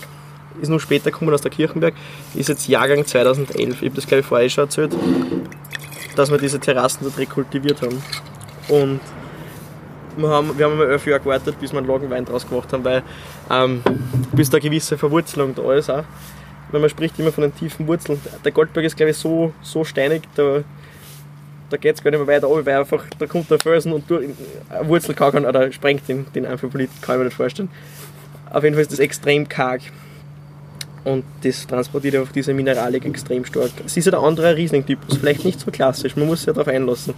Ähm, aber bringt einfach sehr vielschichtige Weine. Und ich darf sagen, ich kann jetzt viel drüber reden, aber ich glaube, das Probieren spricht am meisten. Probieren geht über Studieren. Ja. Cheers. Cheers.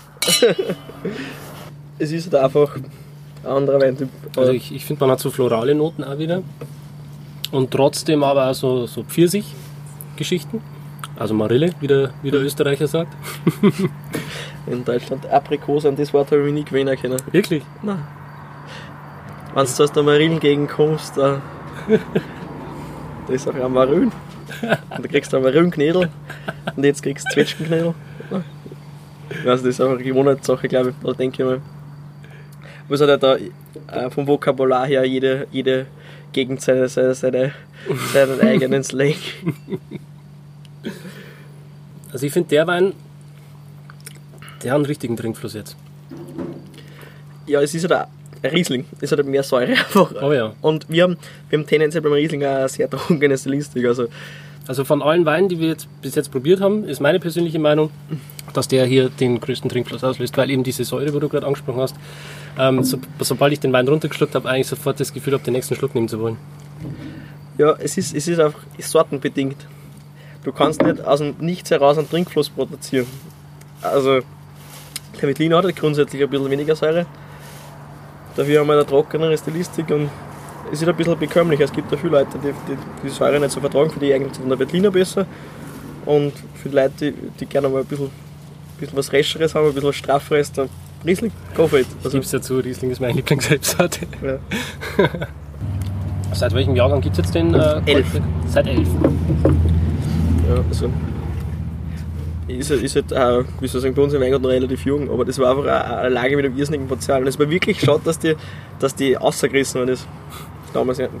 es war aber, man sieht das da, wenn man es da, ich weiß nicht, von, weiß, von, weiß von wo seid ihr gekommen? Von, von, von Rehberg oder Rohrendorf? Rohrdorf, ja, genau. Rohrendorf. Ja, da seid ihr eh durchs Kremstal vermutlich gefahren. Und da sieht man auch dort und da noch, dass die Terrassen verfallen sind. Es gibt da gewisse Lagen, die einfach nie rekultiviert worden sind. Mhm. Ähm, es ist ja dementsprechend immer Aufwand, dass man kann nicht, also ich meine, wir müssen sagen, dass wir relativ viel rekultiviert haben, weil, weil da einfach auch oft die Top-Lagen dabei waren und auch was, also, weil es einem irgendwie reizt. Wie schmeckt der Wein dann dort? Ähm, wir haben ja hier überwiegend deutsche Zuhörer und ähm, die meisten, die kennen ja jetzt hier aus Deutschland den Begriff VDP. In Österreich ist die ganze Sache ein bisschen anders geregelt. Hier gibt es den ÖTW. Ähm, ihr seid Mitglied vom ÖTW. Kannst du hierzu vielleicht, äh, vielleicht mal kurz das System ÖTW erklären? Ähm, also der- der Verein hat sich dadurch gebildet, dass man eigentlich wieder diesen Herkunftsgedanken in den Vordergrund stellen wollte. Und das hat dann relativ lange gedauert. Ich sage mal, 2010 ist dann die Lagenklassifikation, oder es war die Herangehensweise, was man machen wollte, wollte die Lagen dann auch nach der Qualität der Lagen produzieren, weil nicht auf jedem Terroir kann man die beste Qualität produzieren. Das ist ja bei den Winzer gang und gäbe, das weiß eh jeder. Weil du hast Weingärten, die bringen einfach konstant jedes Jahr die besten Weine. Das ist die Erfahrung von den Winzer. Und, äh, und das war echt eine Herangehensweise. Man hat halt dann extrem viele Faktoren herangezogen, dass man es dann auch beurteilt. Ähm, und 2010 war das, glaube ich. 2010 ist dann die, die erste Lagenklassifikation, also Premier Cru gewesen. Ähm, und im zweiten Schritt sollen dann in den nächsten Jahren äh, die großen Lagen klassifiziert werden. Aber das ist halt ein Prozess, das kann man nicht von einem aufs andere, oder nicht, nicht von einem auf den anderen Tag machen. Oder nicht von einem aufs andere Jahr. Das, das braucht einfach Zeit, Geduld. Und man muss auch viel verkosten. Man muss das wirklich anschauen, wie, was für Qualitäten bringt der Wein über zehn Jahre. Und ähm, wir haben das auch dieses Jahr auf der Wien gehabt, wo wir einfach eine Bandbreite hergezeigt haben. Fünf Weine, also äh, denselben Wein aus fünf Jahrgängen dass man es einfach zeigt, was die Lage wirklich kann. Und das Spannende ist ja dann, wann das auch mehrere Winzer bewirtschaften. Weil dann siehst du auf einmal eine gewisse Parallelen der Lagenqualität, aber auch die unterschiedliche, den Einfluss, den wirklich der Winzer dann hat. Und das macht es doch dann auch so spannend. Das gibt es ja bei jeder Lage. Der Heiligenstein ist sicher eine Lage, zum Beispiel im Kamptert, der, der von sehr vielen, vielen Winzern als Topwein ausgebaut wird und auch bewirtschaftet wird. Ähm, es ist doch spannend, was du auf einmal zehn Winzer daneben stellst herunterzubrechen, was ist wirklich das Terroir.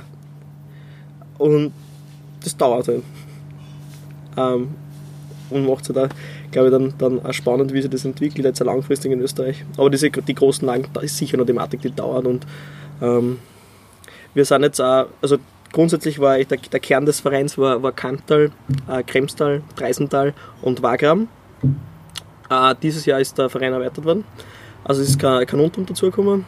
Und Wien, äh, die jetzt auch diesen, diesen Gedanken weitersetzen werden, die auch schon davor daran gearbeitet haben, aber die auch in Zukunft äh, diese Lagenthematik äh, fokussieren und auch zurückzugehen zum Terroir. Oder ich glaube, gerade in so einem kleinen Weinbauland wie in Österreich ist, ist, ist das ist eines der wichtigsten Dinge, dass man die Herkunft transportiert.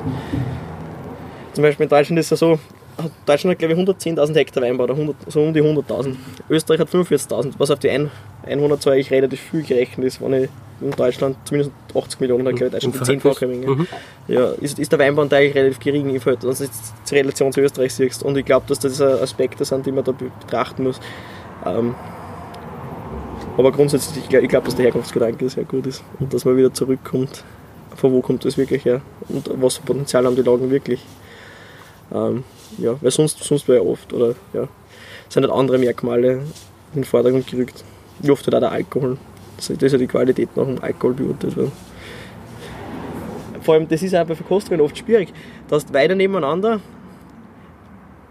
die haben, die haben alles, die haben viel Volumen, die haben, die haben viel Druck in sich. Und nachher ist daneben einfach ein filigraner, eleganter Wein. Dass der dann in einer Blindverkostung eher schwierig beurteilt wird, ist ja, ist halt leider Gottes so. Aber der Wein in sich kann so viel Finesse haben, dass man das einfach dann auch separat beurteilen muss. Deswegen ist hinterher nicht so schlecht, wenn man offen verkostet, dass man einfach auch den Wein dann, dann auch so beurteilt. Oder, oder auch vielleicht auch die Weinauswahl, wenn ich blind verkoste, dann auch so trifft, dass ich eher feine, elegantere Weine habe und, und dann vielleicht auch ein bisschen eine wuchtigere Stilistik oder gehaltvollere Stilistik, dass man das einfach ein bisschen differenziert, weil man das nie so generalisieren kann. Der Wein, Weinbau ist nichts nichts, äh, also so absolut, dass ich sage, weiß nicht, ja, wie in der Mathematik oder so, das gibt es da nicht. Also das ist. Dass man den Wein auch aus verschiedenen Blickwinkeln betrachtet. Genau. Ja, das gibt auch gerade die, die Charakteristik, das war jetzt echt das Herzstück vom Kirchberg der Zwölfer, das sind einfach Weine, die brauchen viel Luft. Bei den Wein hätte ich gesagt, wir müssen es normal eine Viertelstunde vorher aufmachen, äh, belüften, dann einmal kosten und dann noch nur ein, paar Stunden warten. Mhm. Weil das, die Entwicklung ist dann einfach so, haben ja schon die Erfahrung gehabt, 2012 Goldberg. Ich mache das ganz gerne, weil ich daheim Weinflaschen aufmache kostet einmal, kostet eine Stunde später nochmal. Äh, oder nach dem ersten Mal kostet dekantierst, kostet eine Stunde später nochmal und dann kostet es am nächsten Tag. Nur einen Tag später. Und es ist ganz interessant, wie sich das eigentlich aromatisch entwickelt. Weil es gibt Weine, die brauchen einfach extrem viel Luft. Die schmecken einen, zwei Tage später wesentlich besser. Kann ich so unterschreiben, ja. Ja, aber es ist ja halt oft so, man, ist, gerade wenn du in ein Restaurant gehst, die kennen halt nicht einfach auf Flaschen schon fünf Tage vorher aufmachen. Das ist halt so. Damit muss man leben. Aber wenn du gute Sommeliers hast, die belüften das eh und nehmen sich ja die Zeit, verwenden das richtige Glas. Das, das ist auch die Schwierigkeit für mich immer. Ich schreibe auch Rezensionen und bewerte auch Weine auf meiner Website, auf Wein verstehen. Mhm. Und ich habe das letzte Mal zum Beispiel einen Wein gehabt, auch von einer, von einer großen Lage in Deutschland, und der hat sich alle 20 Minuten verändert. Ja, sicher, es ist. Das verändert sich stark. Wie ich ihn aufgemacht habe, hat er scheußlich geschmeckt. Ja. Wollte ich ihn am liebsten gleich wegschütten, weil er wirklich schrecklich war. 20 Minuten später hat er dann auf einmal äh, eine völlig andere Aromatik gehabt und ist wirklich gut geworden. Und äh, ja, weitere 20 Minuten später war er wieder ein komplett anderer Wein. Und dann äh, musst du halt auch entscheiden, was schreibst du jetzt über den Wein, ja. Das ist eine Momentaufnahme. Da muss man halt dann irgendwo den Konsens dann finden. Absolut. Ja, also. Deswegen finde ich es auch nie schlecht, wenn du den Winzer kennst. Oder wenn du zumindest den Stil oder die, das Weingut einfach kennst, dann weißt du ein bisschen, wie du mit den Weinen umgehst. Mhm.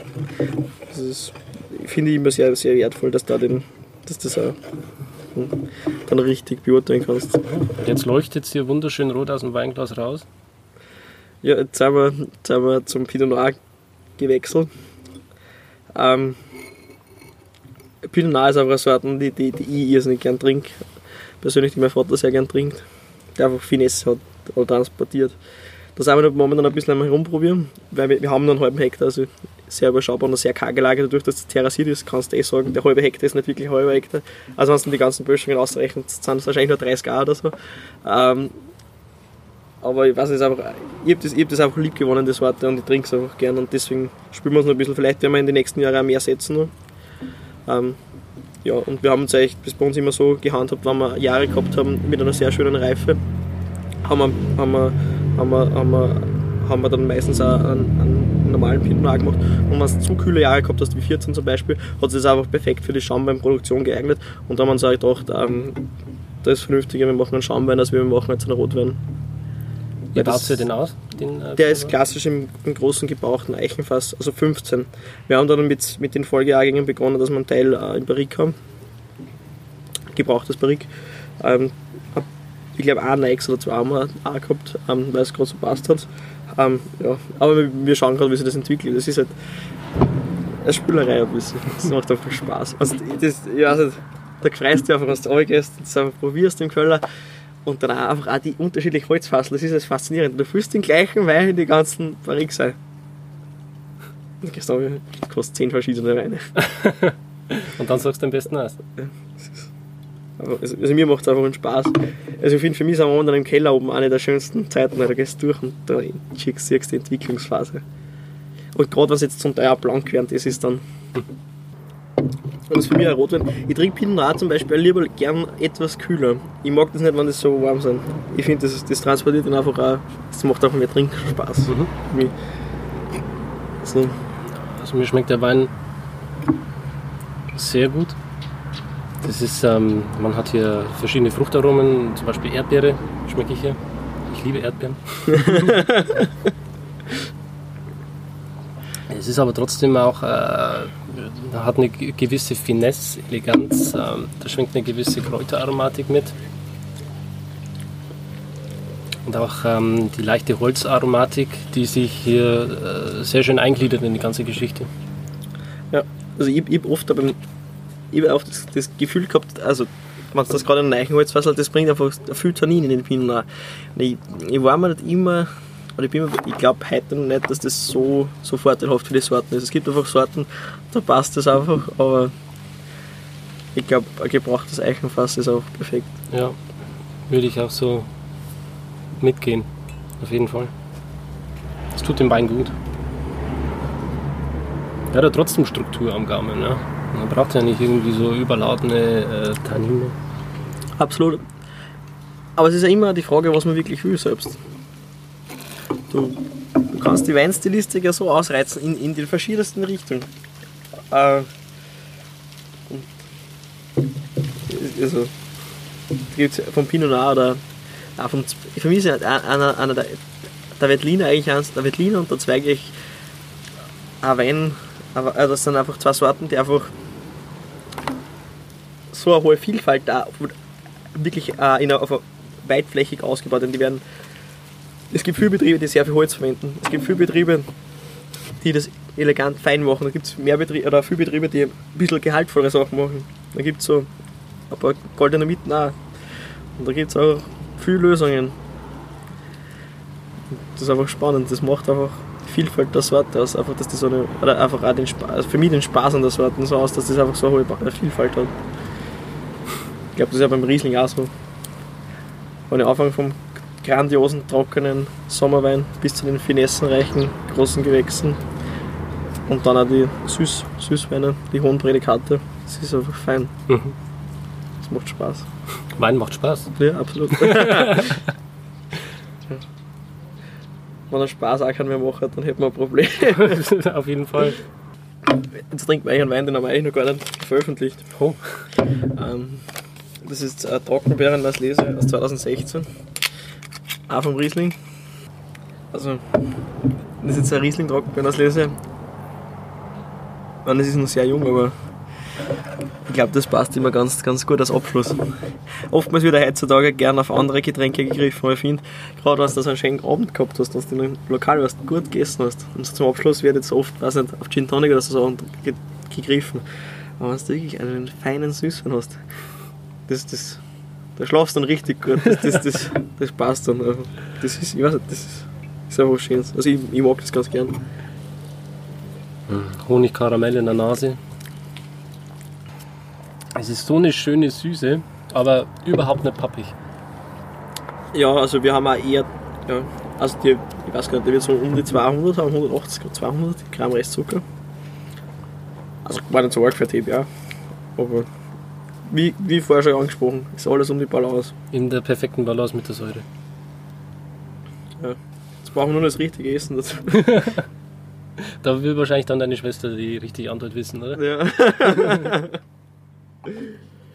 Oh, schmeckt das gut. Ich finde, ich find, auch, das ist der, nicht so einfach, Süßwein, richtige Süßweinbegleitung zu finden. Da musst du euch das Gericht schon fast ein bisschen kennen, weil das ist, das ist, dass den richtigen Grad an Süße erwischt. Also ich finde, oft gibt es Desserts, die, da darfst du nicht einen, einen Süße dazugeben, der zu süß ist. Da ist oft auch Auslese fast gescheiter, weil das einfach dann ähm, besser passt. Also das, das, das, da schlagt dann das Dessert nicht so. Wenn es neben einem nicht so süßes Dessert sowas gibt, dann das geht dann unter. Das ist ein schmaler Grad. Ja, genau. Willst du noch schlucken? Oh ja. Wie viel Alkohol hat der? Das habe ich noch gar nicht angeschaut. Wir haben noch gar nicht veröffentlicht. Ja. Also das ist Nicht viel auf jeden Fall. ja. bei, der, bei der TBA ist ja das Spannende, da muss man mal schauen, wie weit das überhaupt geht. Wir haben das auch TBA gemacht, das ist, das ist wirklich, das geht so langsam. Aber es ist halt so. Ist wahrscheinlich dann auch ein paar Raritäten im, im Keller liegen von den Ja. TBAs. Ja, aber mein Vater hat leider Gottes in, in seinen Anfängen nicht so übertrieben viel Wein zurückgelegt. Also, wir haben da jetzt noch, also ab 2009 haben wir ein paar Flaschen mehr gerade halt, weil wir halt das, wir sind, nicht, wir sind nicht das einzige Weingut im Restaurant, da musst du halt auch dementsprechend eine Tiefe bieten, wenn du das Sortiment stellst. Und deswegen legen wir auch dementsprechend auch Flasche zurück fürs Restaurant. Dass halt einfach auch die Gäste genug zum Trinken und nicht verdursten. Was ist so der größte Schatz in eurem äh, Raritätenkeller? Das kann man so nicht sagen. Ich glaube, das war gerade so, wie wenn man sich zwischen seine, zwischen seine Kinder, zwischen seinen Lieblingskindern entscheiden müsste. Das geht einfach nicht. Weil das sind, das sind in sich alle, alle sehr schön. Gibt es eine Lage, auf die du am meisten stolz bist? Ich meine, ich bin ein irrsinniger Fan vom, vom Hochecker auf der Lage. Was zeichnet die Lage aus? Sie bringt einfach irrsinnig charakterstarke Weine, sehr finessenreich. Und ich glaube, das ist auch einfach Weine mit einer, mit einer extremen Langlebigkeit produziert oder, oder hervorbringt. Es ist halt einfach eine optimale Lage für Riesling. Erinnerst du dich da an einen besonders guten Jahrgang aus der Lage? 88. Das war für uns einer der, also 88 hat uns kein Mensch gekannt. Und da hat es eine deutsch-österreichische Vergleichsverkostung beim Landhaus Bach gegeben. Und ich glaube, da hat mein Vater den zweiten Platz hinter, ich weiß gar nicht mehr wer davor war, aber halt den zweiten Platz gemacht und und, äh, und äh, ja, das war für uns einfach in der Entwicklung, da waren ähm, sehr, sehr wichtige Leute für, für den österreichischen Weinraum da, sage ich, für, für, das, für, für, die, für den Bereich, sage ich mal. Und das war für uns als Entwicklung sehr wichtig. Der 88er, ja, Riesling Hochhecker. Von ihm haben wir leider nur noch so wenig, weil mein Vater so wenig. Ja. Aber bei uns gibt es, äh, ja, das gibt in Österreich ja zum Glück äh, noch gewisse Lokale, die, die auch dementsprechend eine Vielfalt haben, äh, bei dieser Weine, bei Top-Jahrgängen. Oder Privatleute bei uns in der Gegend. Sehr, also Weinsammler. Hast du da eine Empfehlung? Lokalmäßig. Mhm. Also wenn du wirklich äh, eine tiefgehende Weinkarten haben willst, dann führt die bei uns in der Gegend nichts am Gasthaus Schwarz in Nöhagen vorbei. Ist ein bisschen abgelegen. Uriges Lokal, klassische österreichische Küche vom Feinsten. Aber Weinkarten, dass du einfach nicht weißt, was du trinken sollst als erstes. Weil das einfach, das ist eine Bibel. Das ist Und da, da kriegst du 10, nein, da kriegst du 20 Jahrgänge von, von einem Weingut. Der hat die komplette Wachau, Kemstrick, Kampel. Da weißt du nicht, was das erste trinken, das ist grandios. Also ich liebe dieses Lokal, ich bin so gern dort. Auch die Küche grandios, also. Also was wirklich gut klassisch österreichisch essen willst, du bist da sehr gut aufgehoben. Gibt es so einen einschneidenden Weinmoment in deinem Leben, wo du sagst, oh, dieser Wein hat eigentlich so meine Leidenschaft für Wein entfacht? muss ich sagen, ich, ich meine, es gibt schon Weine, die beeindrucken, wenn ich dahingehen. Aber wenn du in einem Weingut aufgewachsen bist, dann ist das einfach Kult gewesen. Also, du hast einfach immer Wein getrunken.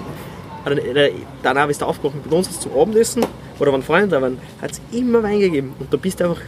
Das, hat, das hat einfach zur Geselligkeit, einfach zu unserer Kultur, zum Genuss dazugehört. Das ist einfach ein an so einem Tag draußen sitzen, ein Glas Wein trinken, was willst du mehr? Soll es ja nie schlechter gehen, oder? Ja, es gibt nichts Schöneres, oder? Ja, absolut.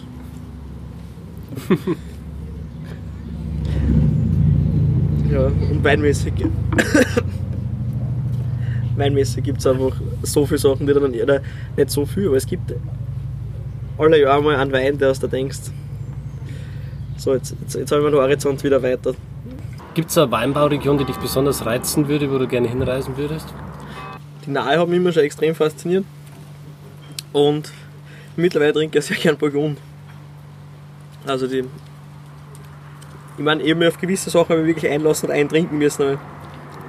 Ich habe da einen sehr guten Freund, der mich da auch bis zu gewissen Dingen hingeführt hat einfach. Ähm, der hat beim Weingut Keller in Rheinhessen gearbeitet.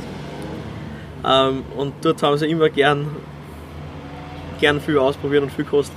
Und dort haben sie mir gesagt, das ich, der hat mir das auch erzählt, das war ein super Zitat, das hat, der hat eigentlich hundertprozentig recht.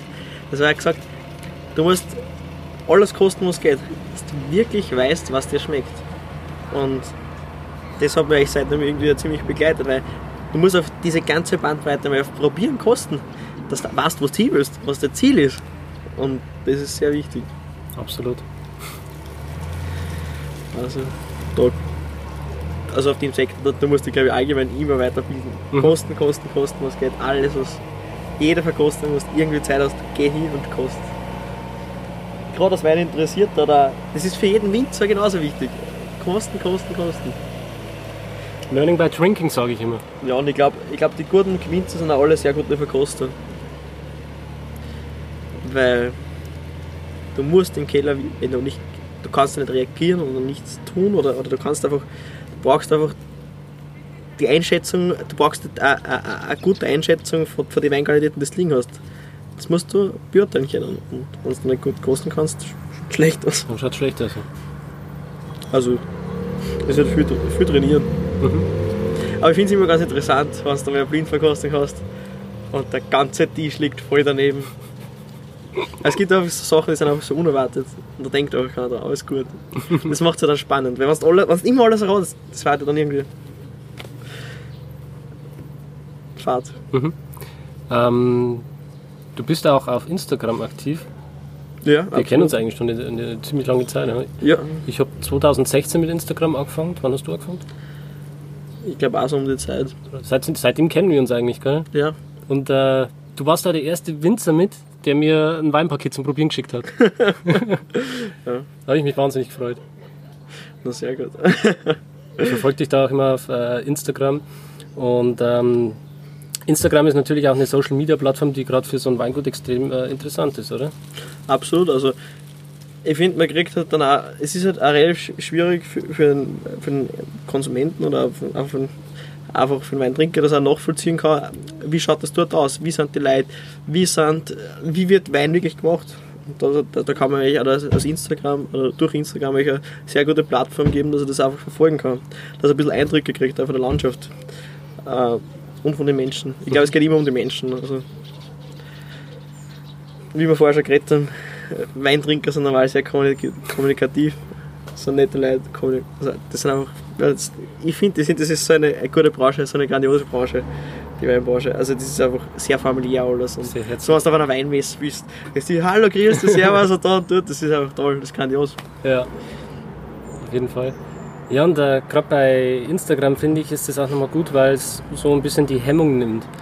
Ähm, es bringt den Kunden trotzdem nochmal näher zum Weingut, ähm, weil man halt trotzdem auch gleich Bilder sieht. Ähm, Bilder lösen Emotionen aus, gerade wenn du ein bisschen äh, auch einen guten Text runter verfasst. Das macht ja der Wein auch. Absolut. Aber ich freue mich, wenn einer, wenn einer ein Bild postet von dem Wein von dir, sagt, das ist super, schmeckt mir richtig gut. Da freue ich mich richtig. Es, ist, es gibt ja nichts Schöneres, du wenn du Produkte ja- machst, die andere Leute Freude bereiten. Du kriegst ja super einfach durch Instagram eigentlich Feedback aus der ganzen Welt. Ja. Ja, absolut. Das, ich erinnere mich noch gut an mein Interview äh, mit Roman Nowotniczanski. Der hat sich damals gefreut, ist er bei, äh, da gesessen, haben ein bisschen Instagram durchgeschaut und auf einmal hat er einen Post gesehen, wo Leute seinen VV-Riesling auf den Seychellen gerade genießen und ein Post, äh, Foto gepostet haben, wo quasi der Wein unter Palmen liegt. Ja, optimal. Und gerade für so einen Superstar wie jetzt ein Roman Nowotniczanski war das halt die größte Freude. Ja. Absolut. Das sind, glaube ich, die Momente, wo einen dann äh, als Winzer wieder glücklich machen. Ja, also allgemein. Bei uns, bei uns sind halt, kriegst du halt oft Fotos aus die Berg, irgendwo in Österreich. Super. Ja, beim Skifahren gibt's da. Also, in Österreich ist, kommt man eigentlich oder kommt man eigentlich am Skifahren fast nicht, nicht vorbei oder dran vorbei. Was da, es ist einfach was, eine schöne Tradition, was du am Abend ist, was du Skifahren warst den ganzen Tag, kommst zum Abendessen oder beim Skifahren noch, oder nach dem Skifahren, schöne Flaschen Wein. Mhm. Was gibt es Schöneres? Ja, ist einfach fein. Mhm. Ja, ähm, euer Name auf Instagram ist einfach Weingut Nigel, oder? Genau. Genau. Also Simpel und kurz, ja. auf jeden Fall mal äh, abonnieren. Ja, sehr gerne, da habe ich freuen. du magst auch Stories, oder? Ja. Also, wenn es passt. Ähm, falls äh, die Zuhörer wahrscheinlich, äh, ein paar werden es mitgekriegt haben, aber wir haben jetzt während des Interviews auch erstmalig ähm, eine Story gemacht, also beziehungsweise ein Live-Video hier vom, vom Interview. Kann man sich dann auch anschauen auf, auf Wein verstehen. Ähm, das nächste Mal kannst du das vielleicht auch machen, so eine kleine Live-Story auf, auf Weingut Nigel. Und äh, ich habe noch eine kleine, äh, Kleinigkeit in eigener Sache. Und zwar gibt es den Winzertag jetzt auch auf Patreon. Du schaust fragend, was ist Patreon? Ähm, Patreon ist eine Crowdfunding-Plattform, äh, die es eigentlich ähm, Künstlern ermöglicht, besonders Podcastern, ihre digitalen Produkte ähm, dort anzubieten. Und ähm, für die Zuhörer gibt es dann die Möglichkeit hier, wenn man das möchte, eine kleine Spende ähm, zu machen. Ihr könnt quasi jetzt diesen Winzer Talk hier supporten. Ich habe den Winzer Talk dort angemeldet, weil es ein Herzensprojekt ist ich mache das Ganze äh, aus eigener Tasche, ich verdiene da kein Geld damit. Ähm, es entstehen aber halt trotzdem auch immer große Kosten. Ich meine, man hat die Fahrten ähm, zu den Weingütern, man hat die Spritkosten, man, man hat die Zeit, die man aufwendet mit Schneiden, mit Aufnehmen und so weiter. Ich glaube, ich musste sie nicht erklären. Ähm, Patreon ist einfach aufgebaut. Ähm, ich freue mich über eine Spende über 1 Euro im Monat. Man muss hier nicht äh, 10 oder, oder 25 Euro spenden. Ich freue mich über jeden Beitrag.